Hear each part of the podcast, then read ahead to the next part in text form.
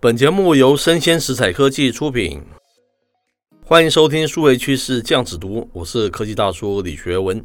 今天啊，科技大叔下的标题叫做 “VTuber 有没有可能啊，让这个台湾的影视制作找到第二春呢？”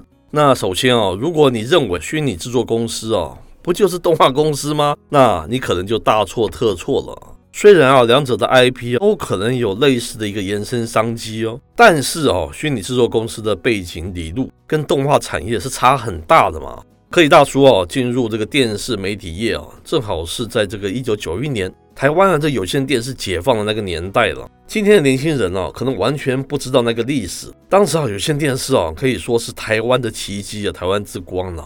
怎么说呢？因为两千三百万人口啊，居然有上百个电视频道选择啊，还蛮多人在讨论这件事情的。当时啊，中国大陆这个影视的产业啊，还没有这个蓬勃发展嘛。那台湾节目的一个创意及数量啊，是堪称一绝的哈。也因此啊，当时有官方统计啊，台湾的这种所谓的 production house 影视制作公司有高达四百多家哦，那每年产出大量的一个节目啊。远远不是我们今天看到的一个情况可以相比的。那今天啊，台湾制作人才外移啊，制作费啊，远不如前啊，支撑不了好的节目跟创作。那制作公司的数量自然大量的萎缩。好，我们现在话题再接回开头嘛。那虚拟制作公司与这个动画公司到底差在哪儿呢？主要是啊，这个虚拟制作啊，我们可以把它想象成是一个今天大家熟知的一个演艺圈呐、啊，艺能界了。演艺圈啊，所包含的商机啊，像是明星出这个流行歌曲啊，开演唱会啊，演电影啊，各式节目的露出啊，还有新书签名会啊，代言啊，戏剧啊，主持啊，剪彩等等活动，这些啊，都可以是这个虚拟制作公司服务的内容啊。差异在哪边呢？只是这个主角不再是实体的明星了啊，而是虚拟的明星哈。产业上啊，管这些明星叫做 VTuber。也就是这个 virtual YouTuber 的意思啦，叫做是虚拟的一个网红哈。当然啊，它跟这个元宇宙的兴起啊与发展啊也有很大的关系。接下来啊，科技大叔挑的这则新闻啊，是来自于这个晋传媒嘛，它的标题叫做“虚拟网红多元发展，元宇宙激发 VTuber 的一个产业化”。我们截录里面部分的内容来说明了哦。他说，二零二一年的一个下半年起啊，元宇宙成显学嘛。虚拟网红啊，VTuber 的发展更受瞩目。去年啊，全球 YouTuber 前十大抖内的排名哦，虚拟网红 VTuber 就包办了前十名了，赞助金额啊高达二点三亿元哦，影响力可谓是与日俱增嘛。台湾也出现这个首档的真人与虚拟人主持的 VTuber 的一个访谈节目，叫做《阿宅跑起来了》。那这个虚拟网红啊，源于日本。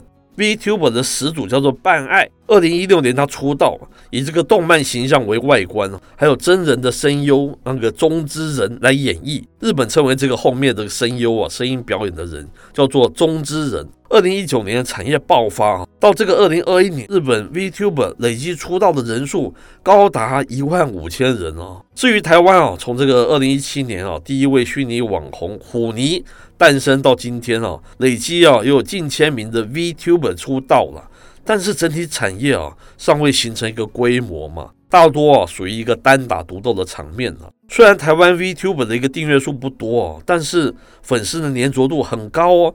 加上这个虚拟网红哦，跨时空的一个特性哦，有利于这个开拓海外的市场。台湾虚拟网红产业起步哦，我们虽然只晚日本不到一年，但是发展哦却显得比较迟缓。主要原因当然是因为欠缺资金哦。这篇文章里面认为哦，经纪公司积极投入哦是一个重要的指标了。由经纪公司培养哦，形塑这个虚拟网红 VTuber 的一个风格，加上行销推广啊，成为一个好的 IP，就有机会进行更多的一个商业行为嘛。甚至于有所谓的这个拟真型的一个虚拟网红哦，曾拿下这个 Tesla 跟时尚杂志的 Vogue 等等代言。这里啊，大叔了解的这个拟真型这个虚拟网红，就是这个虚拟网红虽然是个虚拟人物，但是它是根据真人去打造的，这叫拟真型的虚拟网红嘛。哦，它是可以拿下这个 Tesla 还有这个 Vogue 它一个代言呐、啊。那台湾至今呢、没有明显的虚拟网红投资的一个趋势啊。其实啊，真人与虚拟人在互动时哦、啊，较易卸下心防。而且真人网红哦，它的汰换率很高，那虚拟网红那个卷入丑闻的机会很低哦。不是我们台湾最近经常听到非常多丑闻嘛哈，虚拟网红他卷入这个丑闻的机会就很低，我们不用担心哈，影响我们 business。要是懂得经营这个虚拟角色哦，真人网红啊，可以从表演者变成是一个经营者哦，很有意思。在演艺圈呢，艺能界啊，会有更多的一个机会嘛。近来啊，这个元宇宙成为显学啊，以 AR、VR、物联网和区块链等等新兴科技为主嘛，人人啊都可以透过虚拟分身哦，在虚拟世界工作啊、社交和生活。虽然目前元宇宙定义啊，这个众说纷纭啊。但是有创意跟生命力的虚拟人将是元宇宙的一个重要的一个组成，它可以为我们真人啊提供各式的服务。尤其哦，在疫情时代嘛，虚拟网红啊可以快速与人建立一个互动，它被认为是元宇宙中啊极具想象空间的一个产业了。VTuber 啊未来的发展甚至于可以跟这个 AI 结合哦，然后在长照产业啊发挥这个功能，是不是？这个是超越我们现有的这个演艺圈艺能界了。最后，科技大叔想说的是哦，站在为我老本行啊节目制作的一个角度来看哦，台湾曾经失落的这个节目制作的一个能量哦，失落了十几二十年了哈，能不能在这个新时代 VTuber 这个产业上找回来？我个人是非常乐观其成的哈。以上内容播到这边告一段落，我是科技大叔李学文，我们下回见喽。